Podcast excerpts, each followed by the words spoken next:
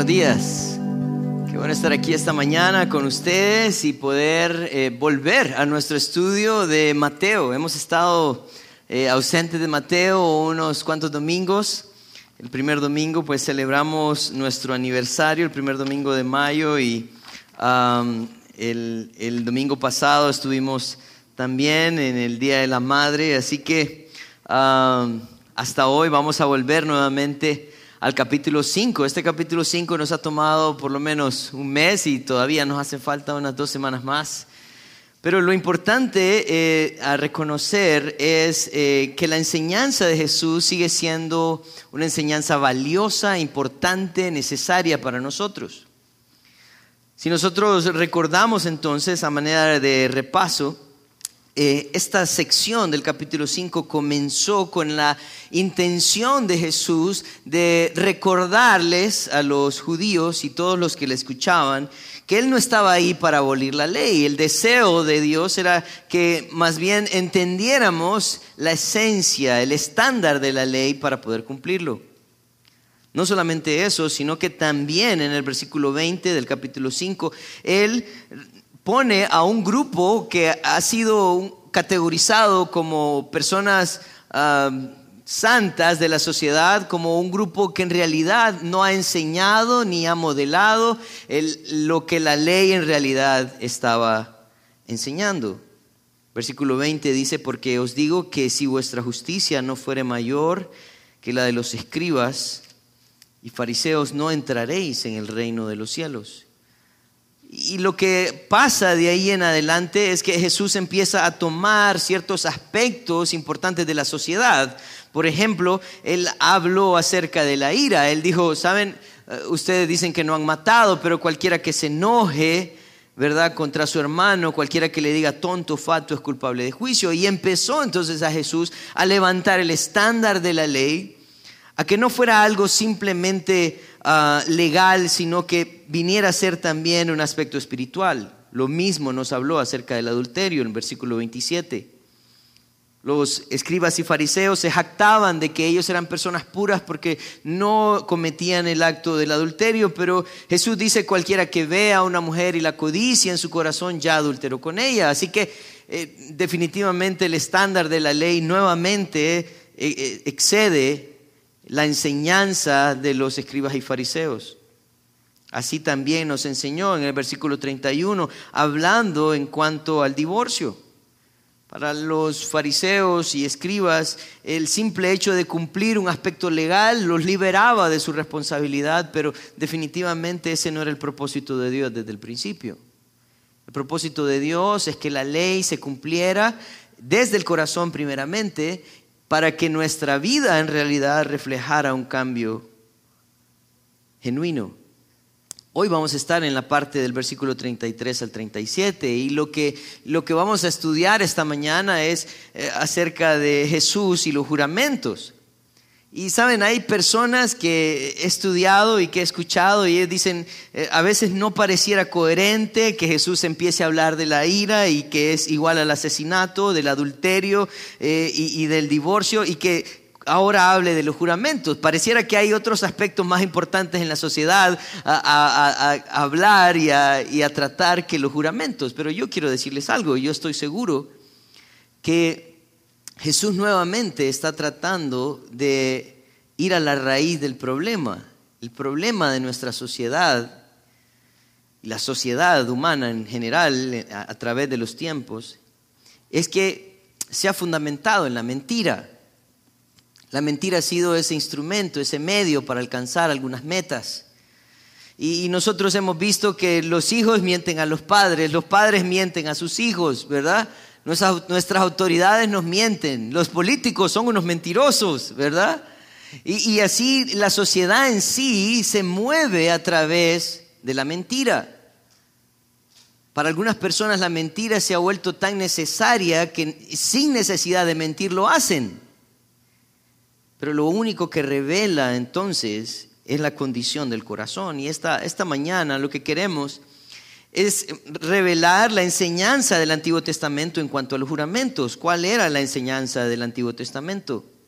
¿Cuál era la enseñanza también de los escribas y fariseos en ese momento cómo habían tomado ellos o, o enseñado esta enseñanza, este principio.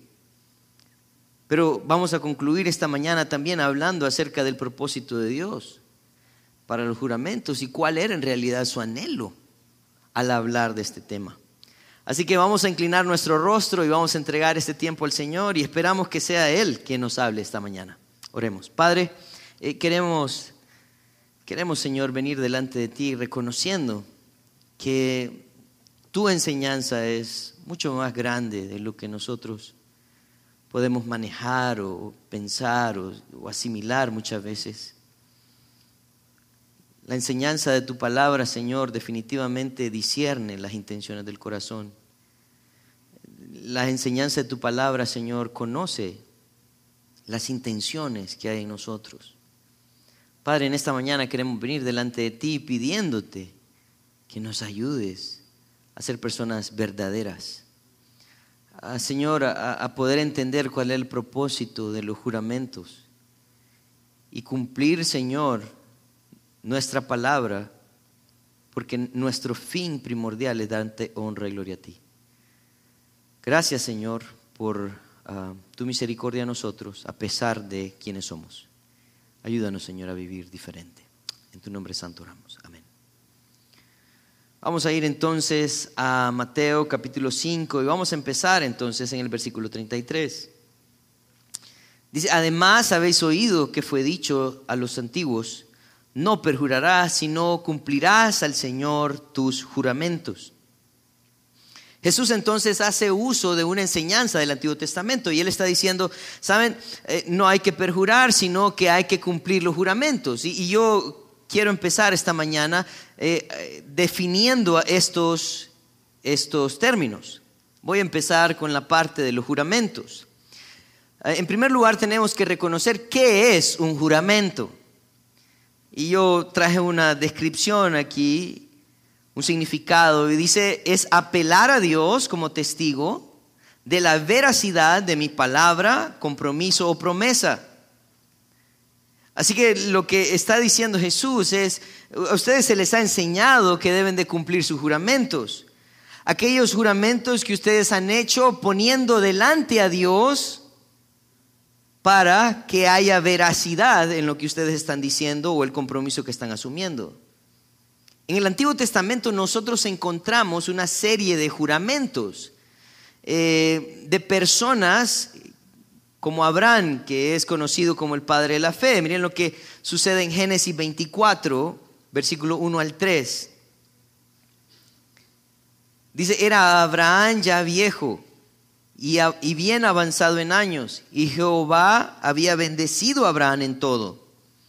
Y dijo Abraham a un criado suyo, el más viejo de su casa, que era el que gobernaba en todo lo que tenía, pon ahora tu mano debajo de mi muslo y te juramentaré por Jehová, Dios de los cielos y Dios de la tierra, que no tomarás para mi hijo mujer de las hijas de los cananeos entre los cuales yo habito él estaba llevando a su siervo a juramentarse, a hacer un juramento, que él iba a ayudar a su hijo a encontrar una mujer que no fuera cananea.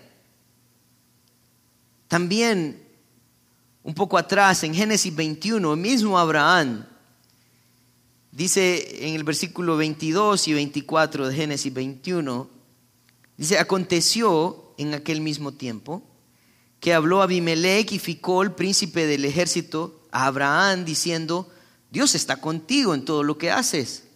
Ahora pues, júrame aquí por Dios, que no faltarás a mí, ni a mi hijo, ni a mi nieto, sino que conforme a la bondad que yo hice contigo, harás tú conmigo y con la tierra en donde has morado. Miren la respuesta de Abraham, dice, y respondió Abraham, yo juraré.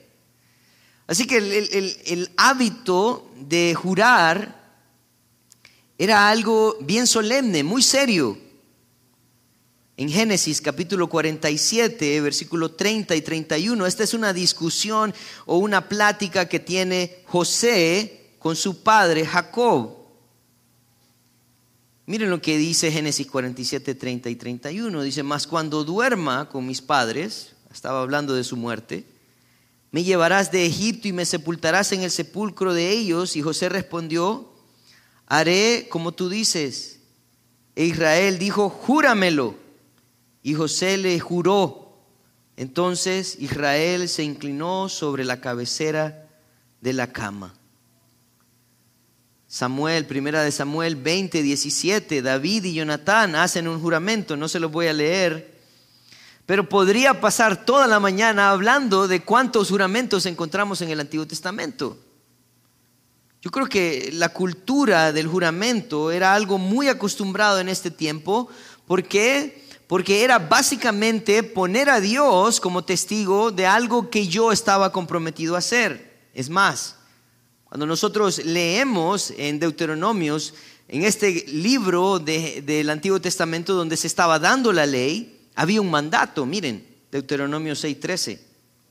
Dice, a Jehová tu Dios temerás y a Él solo servirás y por su nombre jurarás. No solamente en Deuteronomio 6, sino también en Deuteronomio 10, 20, dice, a Jehová tu Dios temerás, a Él solo servirás, a Él seguirás y por su nombre jurarás. Parece que el Señor está llevando al pueblo judío a poner siempre a Dios delante de su palabra. ¿Para qué? Para que en el momento en que el, judío cumplía también sus compromisos, la gloria se la llevara a Dios. Y eso es algo bien importante para nosotros. Porque eh, a lo largo tal vez de nuestra infancia nuestros padres nos han dicho, no jure. Y tiene razón. Porque los juramentos no deben ser tomados a la ligera. La enseñanza que nosotros encontramos aquí en cuanto a los juramentos es que era una práctica que se convirtió también en parte de la ley, pero había una excepción importante, el perjurio. Y ahora necesito explicarles el término. Cuando una persona comete perjurio, simplemente significa que está dando un juramento en falso, una declaración falsa. Y para esto había una prohibición. Si usted va a Éxodo capítulo 20, versículo 7, este es en el momento en que el Señor está dando los diez mandamientos a Moisés. Dice, no tomarás el nombre de Jehová tu Dios en vano, porque no dará por inocente Jehová al que tomare su nombre en vano. Levítico 19, 12 dice, y no juraréis falsamente por mi nombre, profanando así el nombre de Dios, de tu Dios, yo Jehová. O sea que la enseñanza del Antiguo Testamento se centraba en el deseo de Dios que ellos se comprometieran delante de Él para poder cumplir sus promesas, sus compromisos, y que al momento del cumplimiento las personas honraran a Dios por la obra que había hecho en estas personas. El problema era cuando la gente se comprometía y no cumplía. Era como tomar el nombre de Dios en vano y eso el Señor no lo iba a tomar a la ligera. No solamente eso, sino que Él en Levítico 19:12 decía, no juren falsamente por mi nombre, profanando así el nombre de tu Dios, yo Jehová. Y yo creo que para nosotros esta es una parte muy importante. Porque ¿cuál es el problema entonces? que Jesús está tratando de mostrar. Jesús está tratando de mostrar que la enseñanza de los escribas y fariseos tenía un pequeño twist. Tenía un tecnicismo legal. No sé si ustedes son familiares, son familiares con el término, pero si hay algún abogado aquí pueden reconocer que un tecnicismo legal es usar cierta parte de la ley para hacer quebrantar la misma ley. Por ejemplo, vamos a leer ahora los versículos 34 al 36 y ustedes van a entender un poco de lo que les estoy hablando.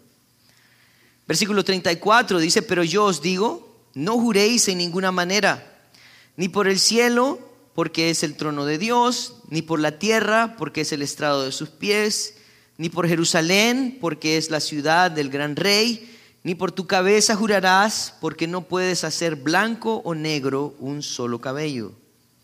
¿Qué era lo que estaban haciendo los escribas y fariseos al momento de enseñar este principio del juramento?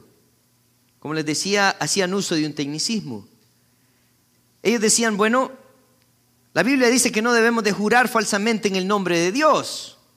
Así que podemos jurar en nombre del templo, y no hay problema.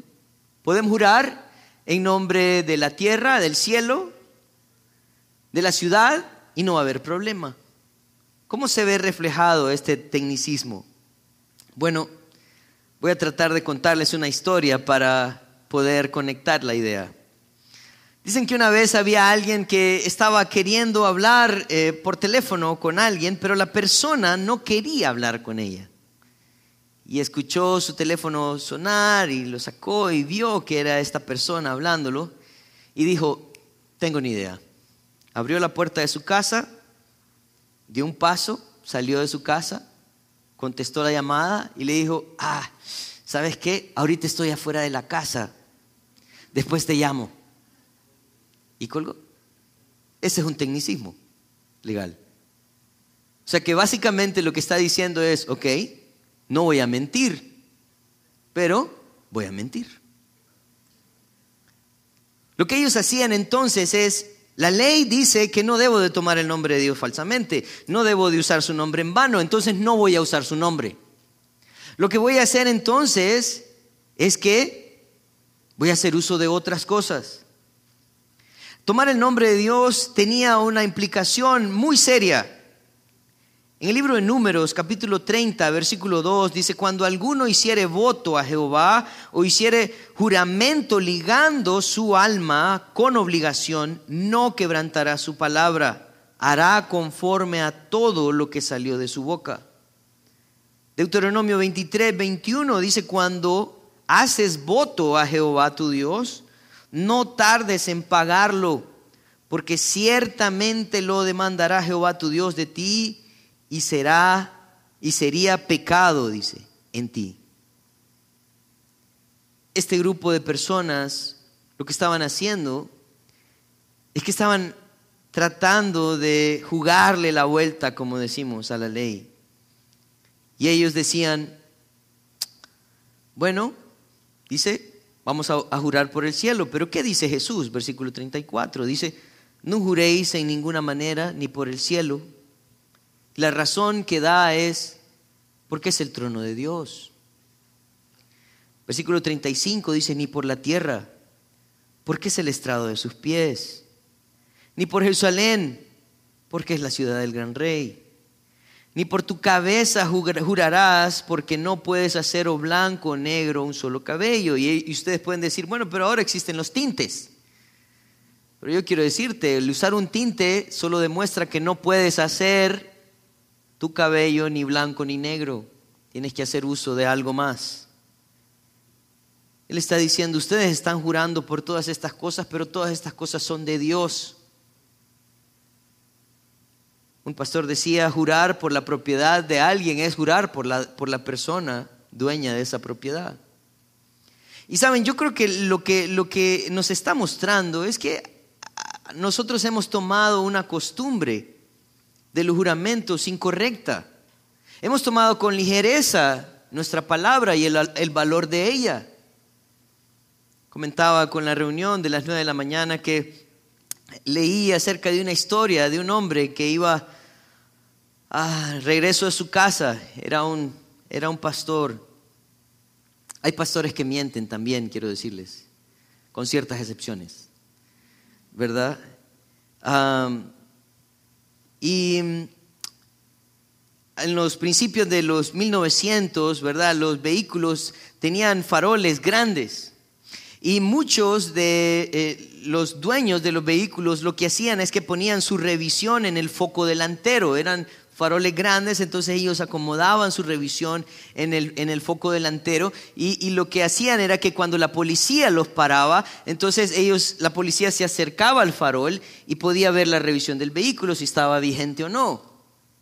Entonces no había necesidad de buscar papeles ni de preguntar nada, simplemente paraban el vehículo, miraban su, registro y lo dejaban pasar.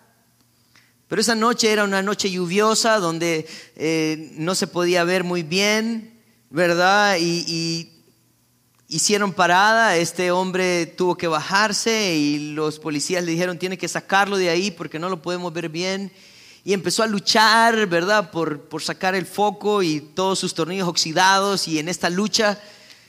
Y los, y los soldados dijeron, este hombre nos quiere engañar, lo vamos a llevar a la, a la comisaría. Y lo llevaron a la comisaría. Y le dijeron, bueno, tiene que sacar ese papel de ahí y hasta que lo podamos ver va a poder salir. Y él estaba ahí luchando por sacar aquel documento de ese enorme farol cuando de pronto llegó el comandante de la comisaría y vio al pastor y lo reconoció. Y llegó y le dijo, pastor, ¿qué está haciendo aquí? Digo, no, ya le explicó lo que estaba sucediendo, que no podía sacarlo, que no se miraba bien. Y le preguntó, ¿pero sigue vigente? Sí, le dice, tiene tres meses todavía de vigencia. Entonces váyase. Y lo despachó. Y los soldados llegaron y le dijeron, ¿pero qué pasó? Y le dijeron, el comandante les dijo, es que él es un cristiano. Y yo creo en la palabra de ellos. Si él dice que sí está vigente, está vigente. Y dejó que se fuera. Yo quiero preguntarte, ¿cuán valiosa es tu palabra?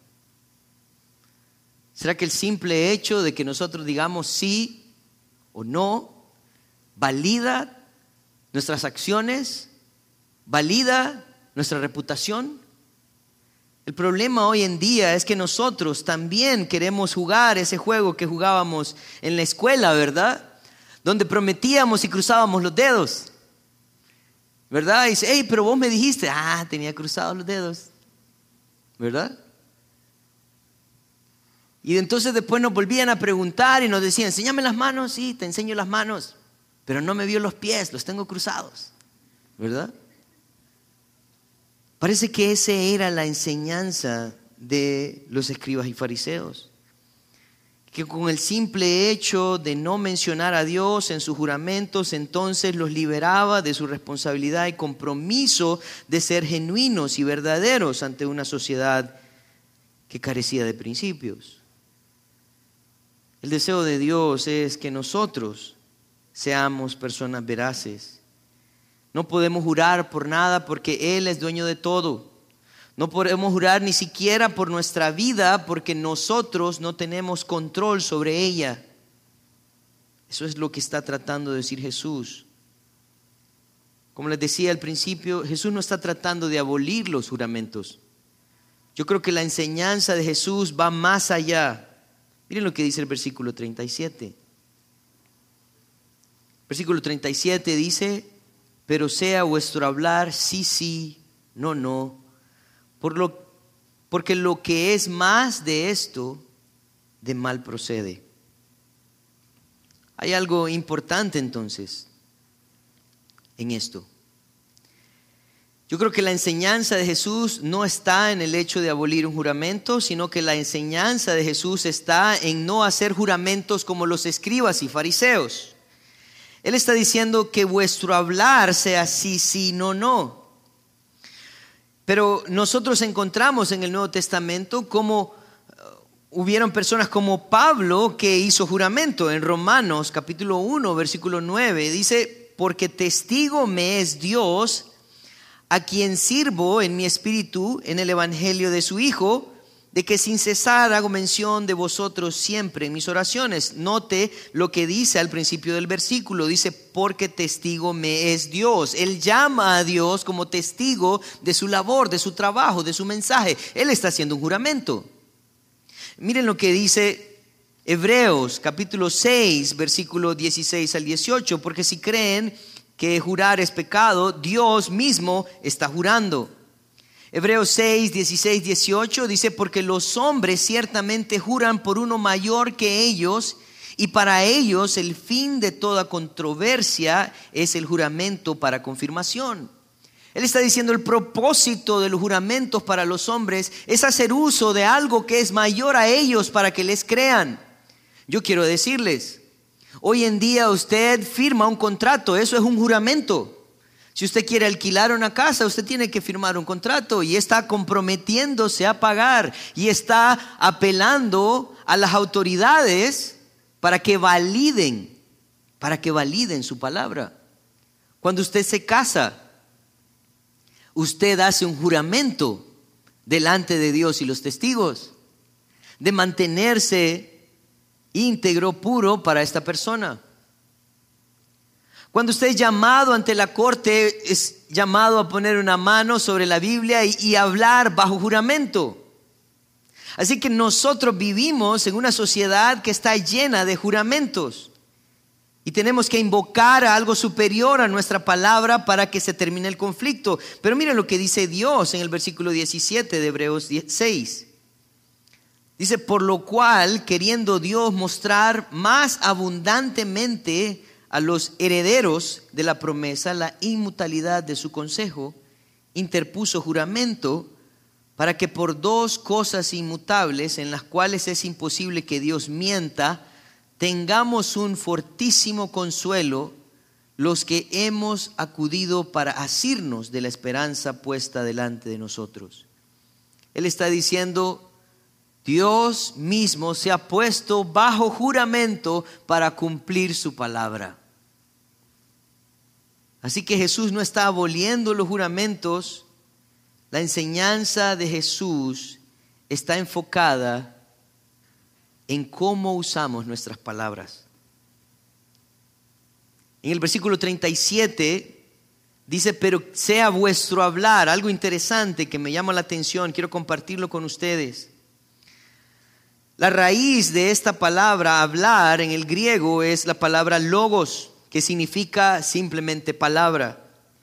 Pero si nosotros usáramos entonces su raíz y lo tradujéramos literal, el versículo dijera, pero sea vuestras palabras sí, sí, no, no. ¿Qué está diciendo? Está diciendo que nuestro sí no debe estar acompañado de ningún adorno para ser creído, o nuestro no no debe estar acompañado de nada. Debemos de ser personas veraces, incondicionales. Pablo también anima a Tito a que sus palabras sean veraces. Y miren lo que dice en Tito 2, versículos 7 y 8. Dice, presentándote tú en todo como ejemplo de buenas obras en la enseñanza mostrando integridad, seriedad. Miren lo que dice el versículo 8, palabra sana e irreprochable, de modo que el adversario se avergüence y no tenga nada malo que decir de vosotros. Pablo está animando a Tito y le está diciendo, Tito, tus palabras necesitan ser sanas, irreprochables. Las personas deben reconocer la autoridad que hay en todo lo que enseñas.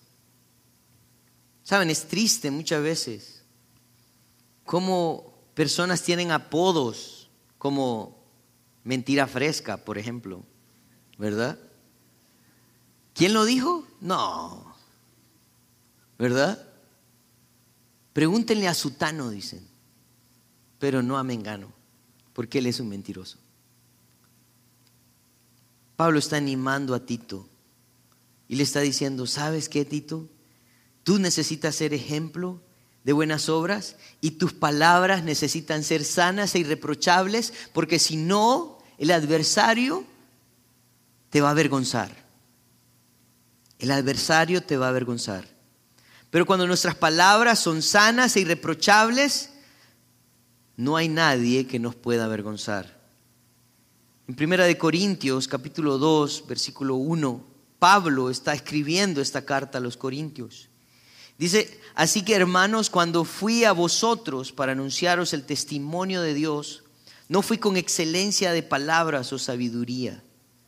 Saben, algunos consideran que la razón por la cual Pablo está escribiendo de esta manera a los corintios es porque justamente antes de llegar a los corintios él había estado en Atenas. Y hay un discurso muy famoso de Pablo en el aeropuerto de Atenas donde Él enseñó el Evangelio con mucha elocuencia. ¿Y saben cuántas personas recibieron a Cristo? Nadie. Y algunos creen que Pablo fue humillado. Y al llegar a Corinto, él dijo, saben, no necesito la elocuencia de la palabra. No necesito tratar de convencer a alguien del Evangelio. Necesito predicar la palabra íntegra y dejar que sea la palabra quien convenza, quien transforme, quien moldee el corazón. Así que Pablo escribe a los Corintios y, él dice, ustedes saben que yo no quiero ser alguien elocuente en mi palabra. Yo quiero ser alguien que solo llegue en la sabiduría de la palabra de Dios y que ella haga su trabajo. Santiago también nos anima a hacer lo mismo. Dice Santiago 5:12, sobre todo, hermanos míos, no juréis ni por el cielo, ni por la tierra, ni por ningún otro juramento, sino que vuestro sí sea sí, vuestro no sea no, para que no caigáis en condenación. Yo quiero decirles algo, es, es interesante cómo Jesús nos da esta pequeña enseñanza, pero con un gran significado en el versículo 37. Y él está diciendo lo que es más del sí, lo que es más del no. Dice, esto procede del mal. Alguien que te está tratando de adornar su palabra es alguien que está tratando de engañarte. Yo quiero que recordemos algo.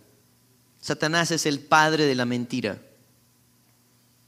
Y en Salmo 51, 6, el salmista se refiere a Dios de esta manera. Y dice, he aquí, tú amas la verdad en lo íntimo.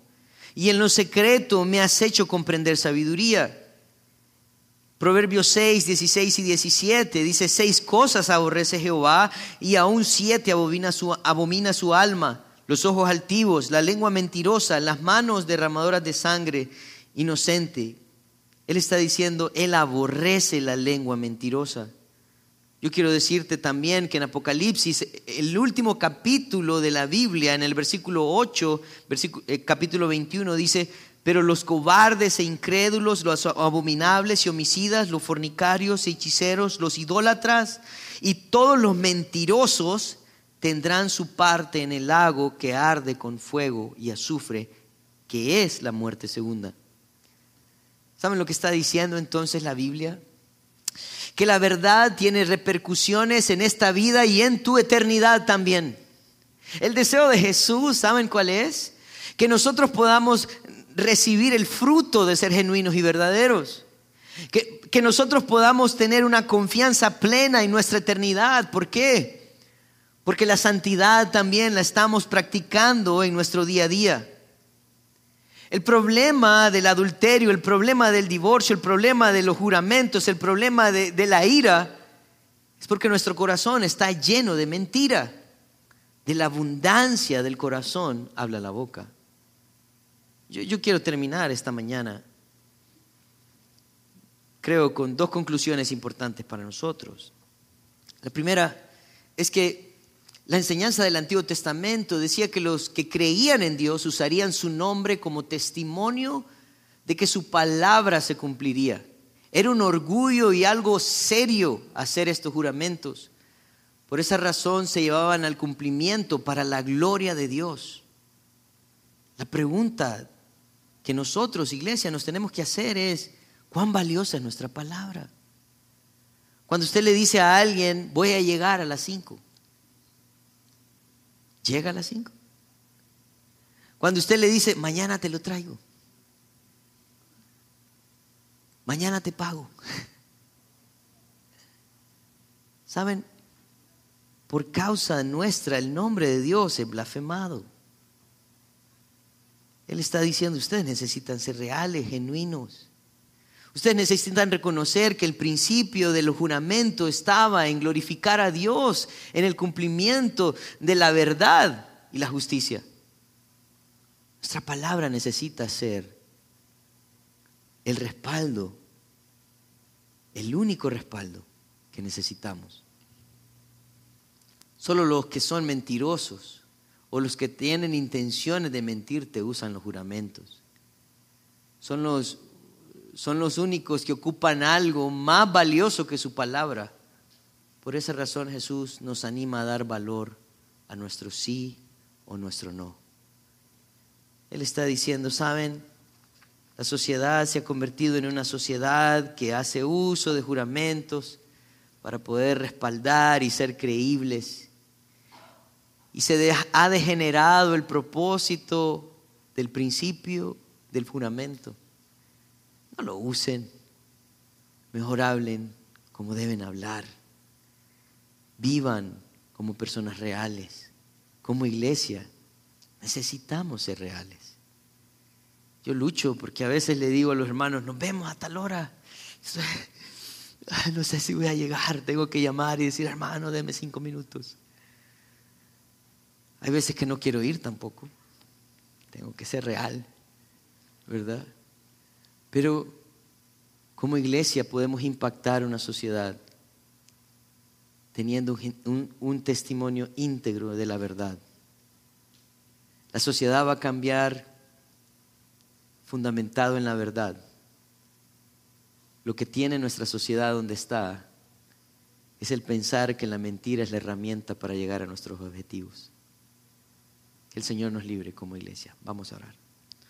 Padre, queremos venir delante de ti reconociendo que tu palabra eh, confronta nuestra vida, nuestro corazón.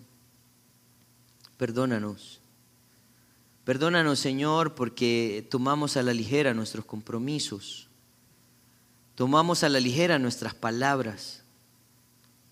Tomamos a la ligera nuestros juramentos. Señor, un día todos vamos a dar cuentas de lo que hemos dicho y lo que hemos hecho. Padre, ayúdanos a pararnos delante de ti y reconocer que en lo poco hemos sido fieles, Señor, pero que nuestro deseo es ser partícipes también de lo mucho. Así que ayúdanos cada día a poder vivir delante de ti. Gracias, Padre. En nombre santo.